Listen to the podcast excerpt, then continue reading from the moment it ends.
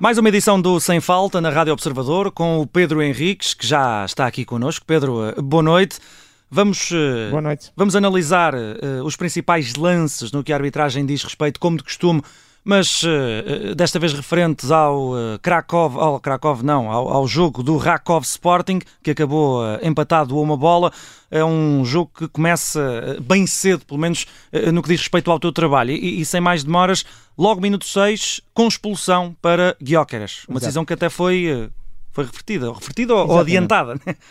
Exato. Vamos, este lance é muito interessante. Eu vou começar pelo fim, quer dizer que depois e já vou explicar porque é que aceito e compreendo e acho que a decisão final, depois de ver as imagens televisivas, é correta.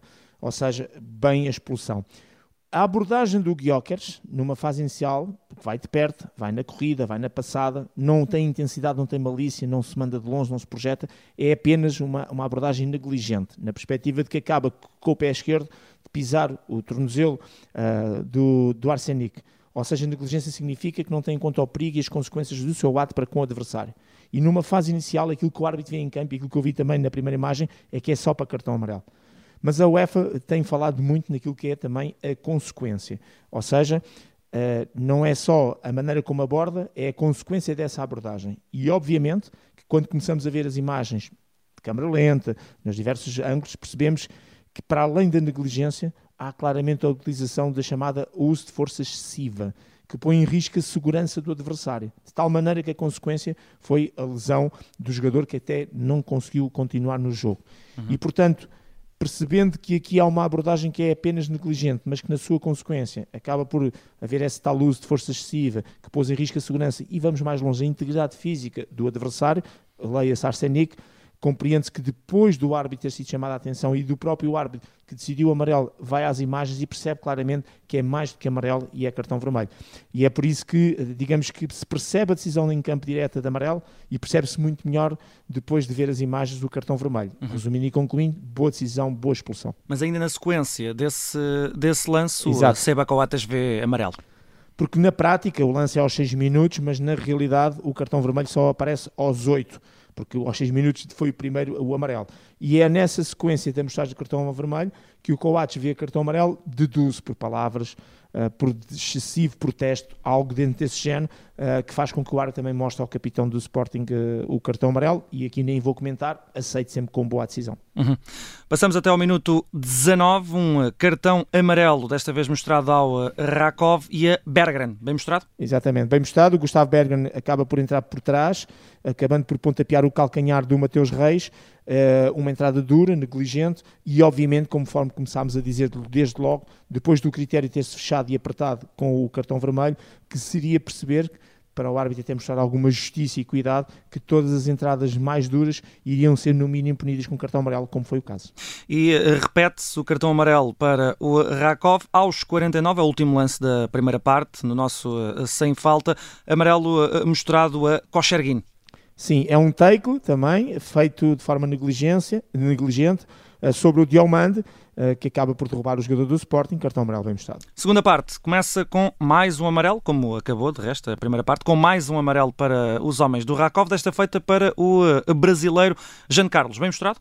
Sim, o Jean Carlos, penso que ele também se chama Silva, uhum. o Jean Carlos acaba por ver bem um cartão amarelo, mais uma entrada, também take, lá está a deslizar, ainda por cima o terreno percebia-se que estava difícil no sentido de quando se desliza não se para, eh, uma entrada negligente, eh, embora tenha sido ali na zona do, na altura no, no meio campo, mas sobre o Mateus Reis e cartão amarelo dentro da linha daquilo que eram tudo que eram entradas em que não tocavam na bola, iam a deslizar e varriam os seus adversários e portanto cartão amarelo bem mostrado. Vamos acabar os uh, cartões uh, aos 67, num jogo que até, até tu, na, na, nossa emissão, tinhas dito, depois da expulsão do, uh, do, do agora, se calhar, o critério do árbitro ia ser um bocadinho mais Exato. apertado e ia começar a despejar cartões, mas não aconteceu, ou pelo menos foram poucos cartões depois disso, e o último foi aos 67, desta vez para um homem do Sporting, Diamante.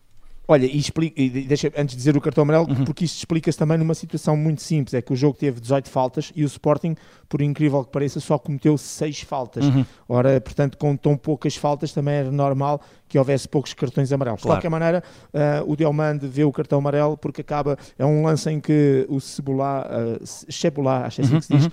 o Marcinho Cebolá, vai a fugir pelo corredor esquerdo, foge por um, dois adversários e se foge ao Diomande, iria com muito perigo entrar pelo corredor esquerdo e lateral da área.